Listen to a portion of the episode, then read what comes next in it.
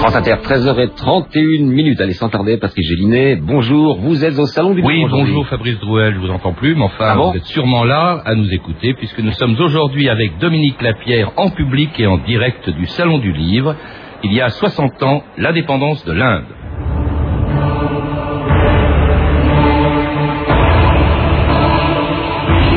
Nous allons libérer les Indes ou mourir. Mais nous ne vivrons pas pour voir se perpétrer notre esclavage. Gandhi, 8 août 1942.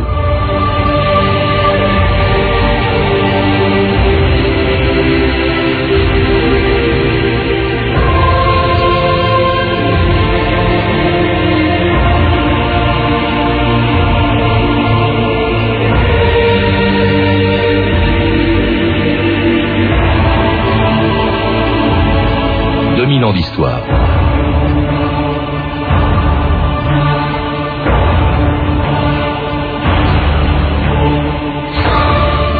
Les Indes étaient, disait-on, la perle d'un immense empire sur lequel le soleil ne se couchait jamais.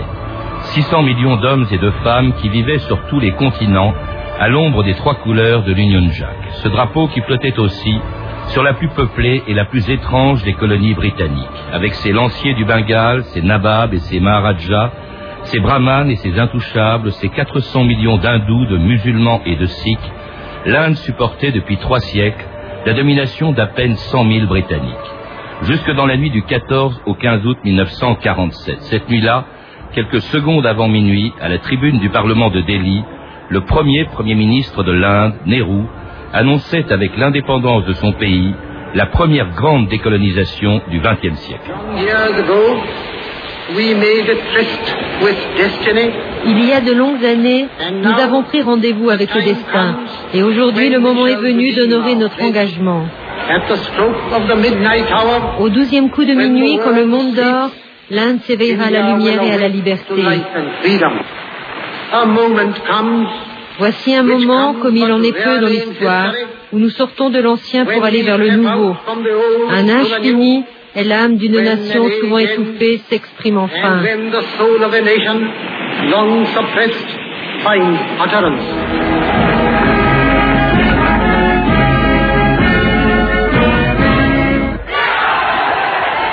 Quand minuit sonnera à l'heure où le monde dort, l'Inde s'éveillera à la lumière et à la liberté. Dominique Lapierre, bonjour. Bonjour. Ces quelques mots de Nehru, le 15 août 1947, et ils ont inspiré le titre du livre que vous avez écrit il y a plus de 30 ans avec Larry Collins, Cette nuit, la liberté, un livre qui a eu un immense succès, qui n'a pas vieilli, je l'ai relu récemment, et qui raconte cette nuit, justement, du 14 au 15 août 47, tout ce qui a précédé l'indépendance de l'Inde, qui est un moment considérable de l'histoire du XXe siècle, et pas seulement, vous le rappelez, pour les Indiens ou pour les Britanniques qui perdaient la perle de leur empire. Je crois que c'est un événement vraiment grandiose dans l'histoire de l'humanité. Ce 15 août 1947, ce sont 400 millions d'hommes, un cinquième de la planète qui s'éveille à la liberté. C'est la fin de la domination du monde par l'homme blanc. C'est le début de ce qu'on appellerait plus tard le tiers-monde. Jamais plus le reste de la planète ne sera pareil après le 15 août 1947. Alors l'indépendance de l'Inde, ou plutôt des Indes.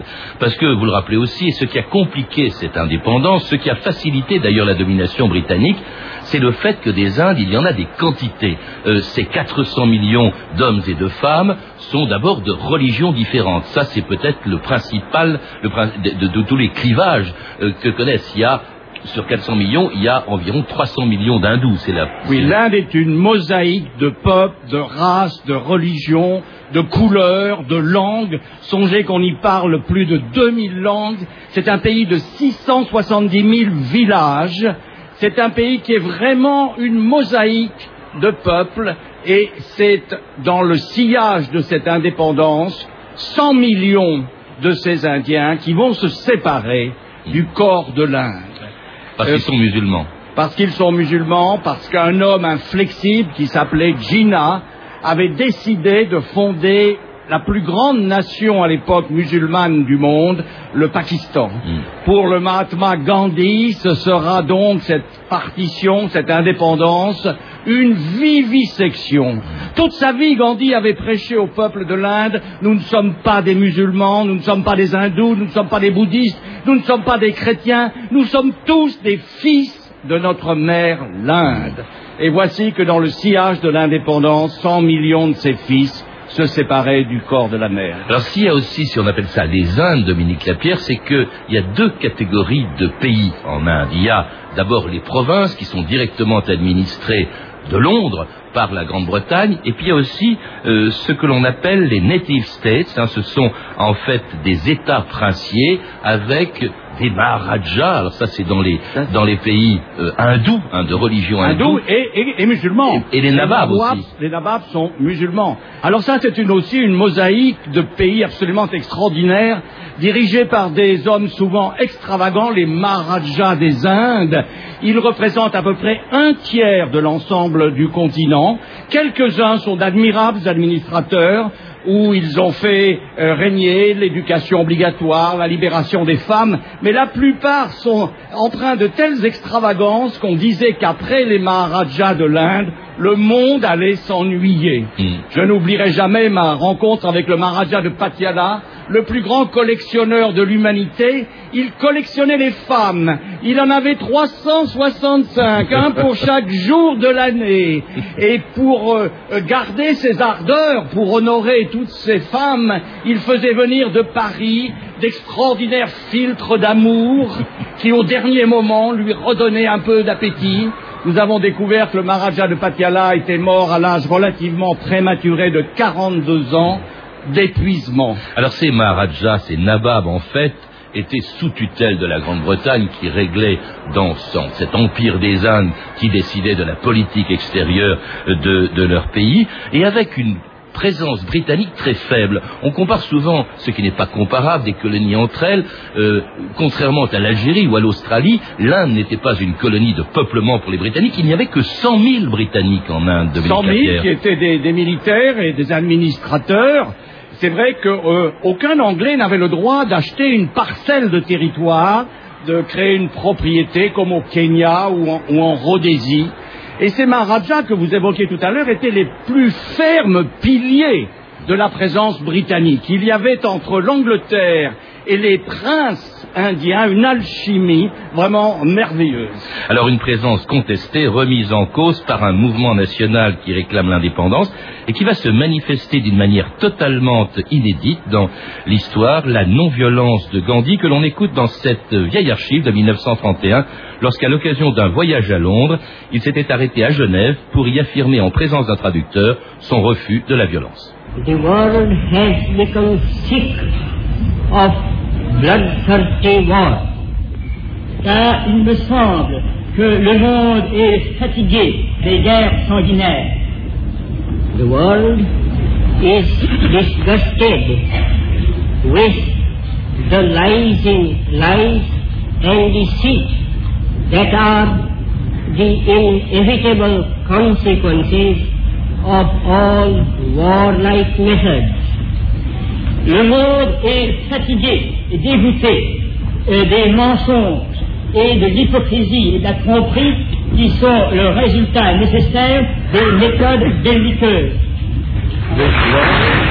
Alors c'était Gandhi en 1931 à Genève. Contrairement à tous les grands chefs de mouvements de libération, euh, de décolonisation, lui, c'est la non-violence. Il n'y a pas d'armes pour lui qui compte. C'est la non-violence. Il ne veut pas de la présence ou de la domination britannique, mais il ne veut pas non plus la chasser par la violence.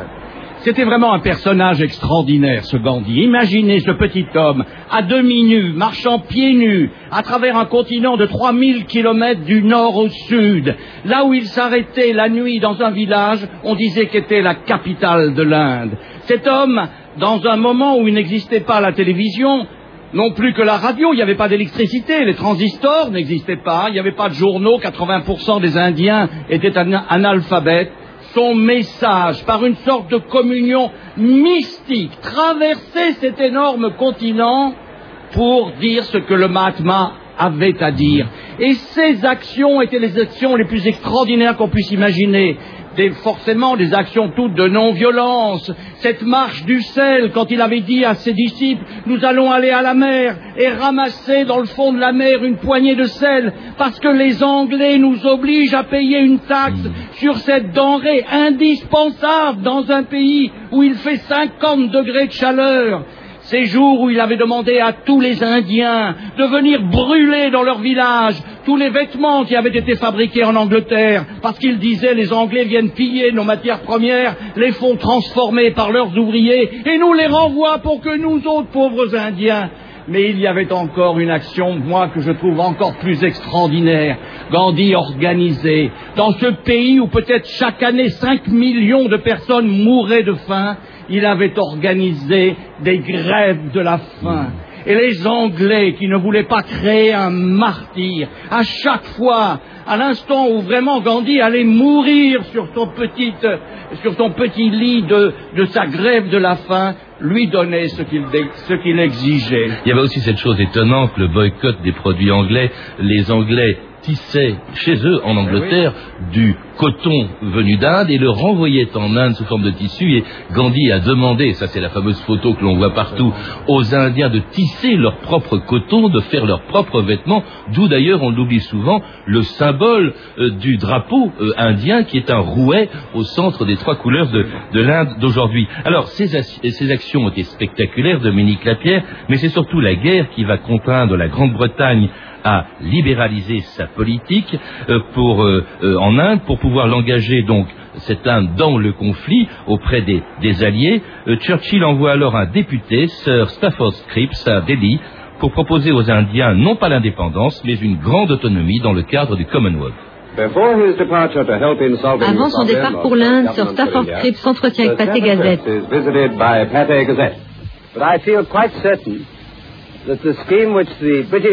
J'ai la certitude que le plan du gouvernement britannique que j'apporte en Inde peut régler avec succès et pour toujours l'avenir de l'Inde comme un partenaire libre du Commonwealth.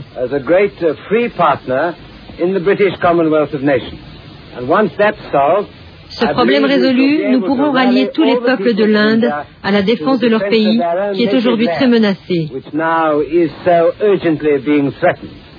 Souhaitons bonne chance à Sir Stafford Cripps dans sa mission difficile pour que l'Inde puisse enfin tenir le rang que tous les hommes de bonne volonté aimeraient la voir assumer.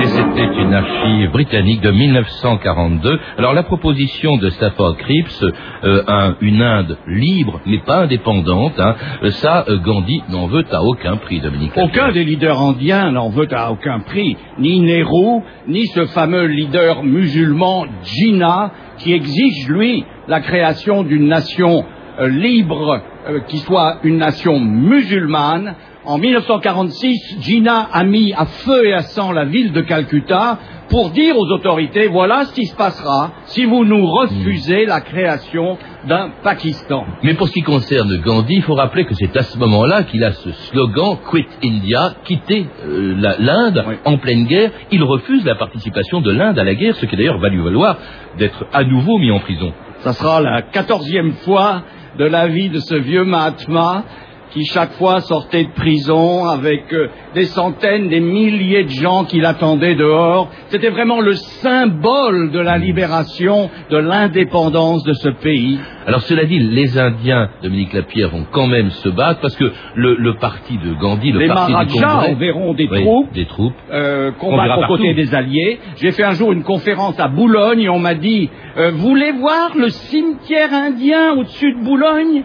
Et je me suis trouvé au, au, milieu de milliers de tombes, principalement des Sikhs du nord-est de l'Inde, qui étaient venus se battre entre 1940 et 1945 pour la liberté du monde. Il y a aussi, il faut le rappeler, dirigé par euh, un dirigeant important du Parti du Congrès, Chandra Bose, il y a eu aussi une petite armée indienne qui s'est battue du côté des Japonais, parce que les Japonais leur avaient dit, si nous, nous gagnons la guerre, eh bien, vous serez indépendants. Absolument. Euh, ils n'étaient pas très nombreux, mais ce euh, Bose, qui est aujourd'hui dans le Bengale, surtout un héros national, était même allé voir Hitler, avait serré la main d'Hitler en disant nous mettons la province du Bengale au service des armées allemandes si vous nous promettez l'indépendance après la guerre. Alors en fait, Dominique Lapierre, quelle que soit l'issue de la guerre, on pouvait estimer que l'Inde courait inévitablement vers l'indépendance.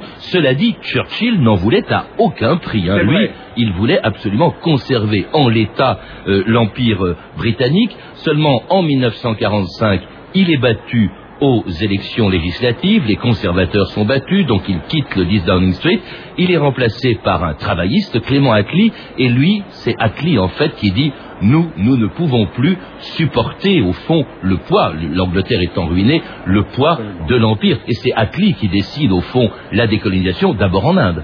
Oui, et alors il prend une décision absolument extraordinaire, ce, ce petit socialiste frileux qui, se rendait compte que la Grande-Bretagne n'avait plus les moyens d'entretenir l'Inde. Il restait en Inde, je crois, 3000 fonctionnaires pour un pays de 400 millions d'habitants.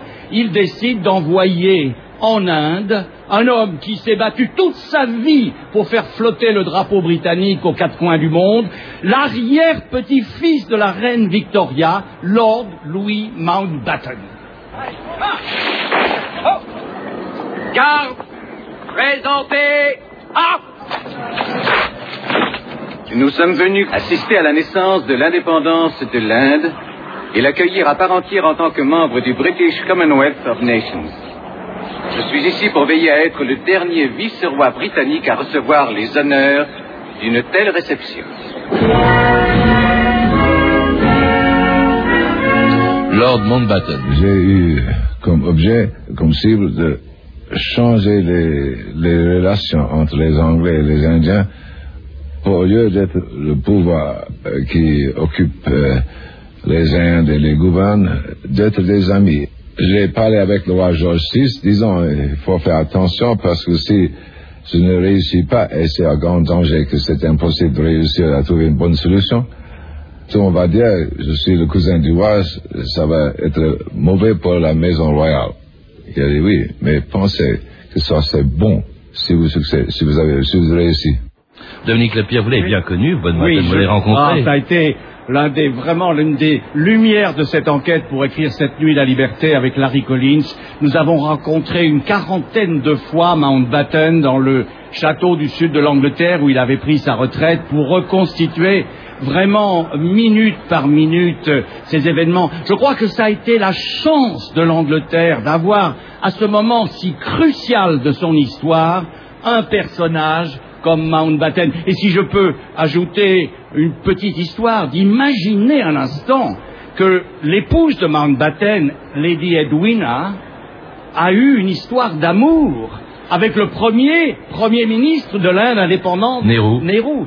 Imaginez, imaginez Yvonne de Gaulle ayant une histoire d'amour avec Ho Chi Minh en Indochine.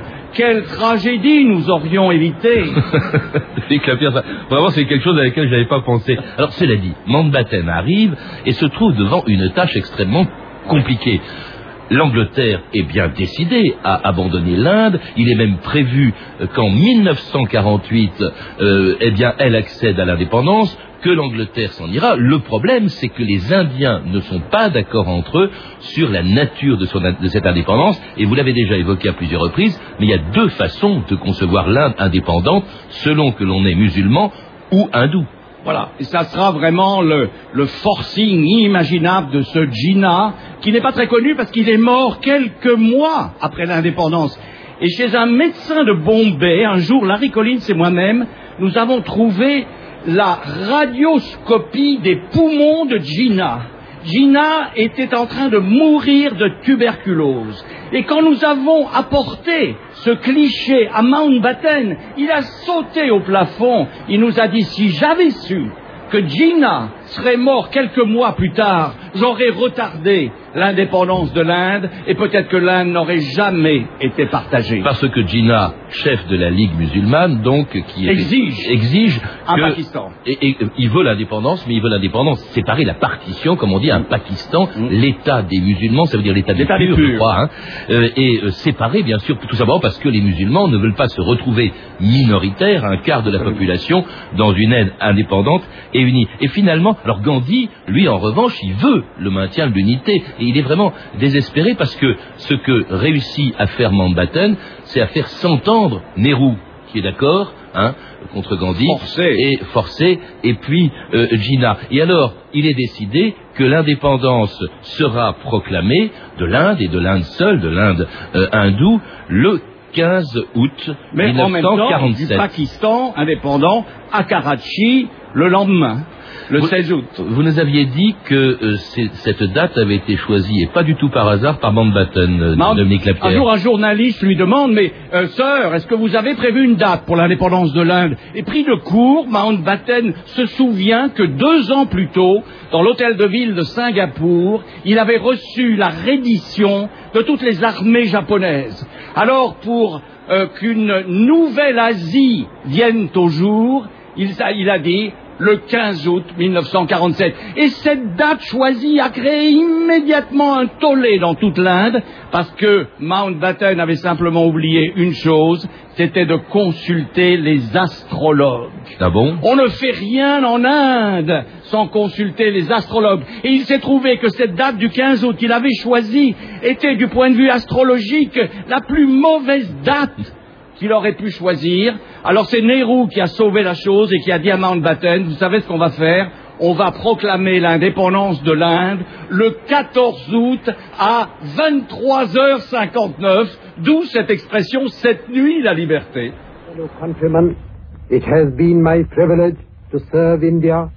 Voilà the des années of que j'ai le privilège de servir l'Inde et la cause de sa liberté. Today, I address you for the first time officially. Aujourd'hui, je m'adresse officiellement à vous pour la première fois en tant que premier serviteur du peuple indien.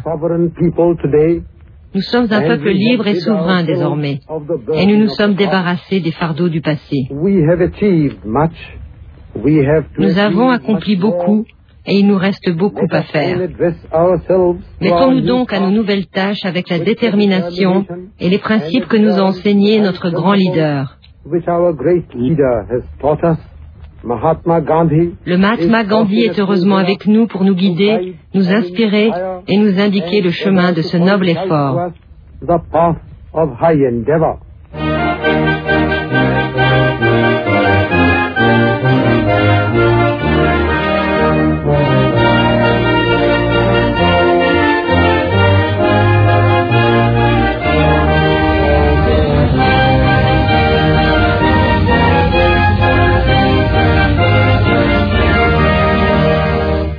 C'était l'hymne national d'un nouveau pays, ce jour-là, ce 15 août 1947, l'Inde, un pays quand même de 400 millions d'habitants, enfin, à 300 300 millions. millions, justement, parce qu'il y a la partition. On a entendu donc Nehru l'annoncer, Nehru parlant de Gandhi qui n'était pas là. Il était à Calcutta le jour de la proclamation de l'indépendance, Dominique Lapierre. Pourquoi? Mountbatten, qui n'avait plus un seul soldat, plus un seul militaire, pour essayer de maintenir la paix dans le nord-est de l'Inde, avait demandé à Gandhi d'aller à Calcutta, la ville peut-être la plus violente du monde, pour, par sa seule présence, essayer de maintenir la paix parce que à Calcutta, il y avait d'horribles massacres entre musulmans et hindous.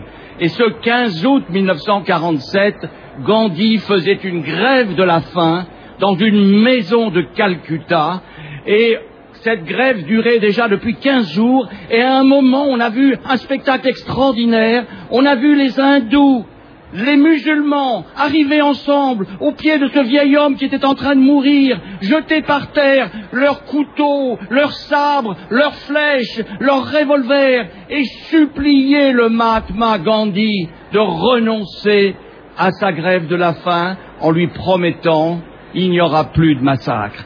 Gandhi, par sa seule présence à Calcutta, ce 15 août 1947, avait sauvé Calcutta d'un désastre. Calcutta, mais pas le reste de l'Inde, parce que, au fond, on peut se demander si, malgré l'indépendance, cette non-violence, cette volonté de Gandhi de vouloir garder l'unité de l'Inde dans son indépendance, c'est pas un échec. Car, immédiatement après, et ça avait même commencé un peu avant, il y a un, un massacre épouvantable qui se fait entre hindous et musulmans, 400 000 morts et même peut-être plus, dit-on. Euh, il y a eu euh, donc la partition de l'Inde en deux avec le Pakistan et le Bengale, la majorité musulmane, un seul État séparé de 2000 kilomètres, et puis l'Inde à majorité euh, hindoue, seulement à majorité, si bien qu'il y a eu des déplacements massifs de population 11 millions de personnes, des musulmans qui ne voulaient pas se retrouver dans l'Inde hindoue et des hindous qui ne voulaient pas rester dans le Pakistan musulman. C'est effroyable. Effroyable. Ces, ces, colonnes se sont rencontrées dans les trains et sur les routes et désespérées de réaliser que le peuple de l'Inde l'avait suivi mais n'avait pas compris son message de non-violence et d'amour. Le vieux Mahatma, à 79 ans, a pris un bambou, s'est fait suivre par sa garde du corps permanente qui était une chèvre qui lui donnait juste un peu de lait pour sa nourriture quotidienne et est parti sur les routes du nord de l'Inde pour prêcher la réconciliation. Toute sa vie, Gandhi avait dit aux Indiens, nous ne sommes pas des musulmans, nous ne sommes pas des hindous ni des bouddhistes, nous sommes tous des fils de notre mère l'Inde, et dans le sillage de l'indépendance de ce pays, ses fils n'avaient plus compris son message. Et tandis qu'il parlait aux musulmans d'amour pour les hindous et aux hindous d'amour pour les musulmans, un petit groupe de fanatiques hindous, comme Gandhi, installés au centre du pays, ont décidé d'assassiner le père de la nation. Le 30 janvier 1948. Un, voilà, le, le, crime du siècle, le 30 janvier 1948. Et avec une violence qui a malheureusement continué entre les deux pays, des guerres euh, au sein de l'Inde. Vous qui allez très souvent, euh, Dominique Lapierre, euh, en Inde, je crois que vous en revenez à peine, vous y poursuivez une œuvre humanitaire. Qu'est-ce que ça représente, cette indépendance, pour un Indien Aujourd'hui, 90% d'entre eux sont nés après l'indépendance, ou 95 ça représente une réalité. Moi, je suis toujours frappé de voir que, à l'étranger, un Indien euh, vous se présente non pas comme un habitant de Calcutta ou de Bombay ou de Delhi, mais comme un Indien. Tout le monde croyait qu'après l'indépendance, l'Inde allait exploser en une myriade d'États différents. Eh bien non, l'Inde est restée unie. Ça a été en grande partie grâce à, à Nehru. L'Inde est aujourd'hui un pays qui est vraiment un pays uni, euh, comme le Pakistan d'ailleurs est un pays uni. Et dont vous parlez dans trois livres avec autant de passion que vous l'avez fait aujourd'hui en public du Salon du Livre. Vous en parlez dans trois livres, c'est entre autres hein, Cette nuit la liberté, écrit avec Larry Collins, l'histoire de l'indépendance de l'Inde, publié chez Lafon et en poche aux éditions Pocket. Il était minuit 5 à Bhopal, c'est la fameuse catastrophe de Bhopal, euh, également publié en poche chez Pocket, et enfin La Cité de la Joie, un, immense succès, toujours aux éditions Pocket. Vous avez pu entendre un court extrait du film Gandhi de Richard Attenborough, édité en DVD chez Columbia Tristar. Toutes ces références et celles d'autres livres sont disponibles par téléphone au 3230, 34 centimes la minute ou sur le site franceinter.com. Et puis j'ajoute pour tous les fidèles de 2000 ans d'histoire qu'ils pourront trouver un CD de l'émission sur la bataille d'Alger dans un livre de Jean Delmas, coédité chez Larousse et France Inter, en librairie ou ici au Salon du Livre sur le stand des éditions Larousse. Merci Dominique Lapierre et merci à tous ceux qui sont venus assister à cette émission en public et, et en direct du Salon du Livre. Et puis merci aussi à Patrick Klein, Alexandre Dang, Pascal Baranzelli, Claire Destacan, Emmanuel Fournier et Franck Olivard et à notre réalisatrice Anne Kobilac.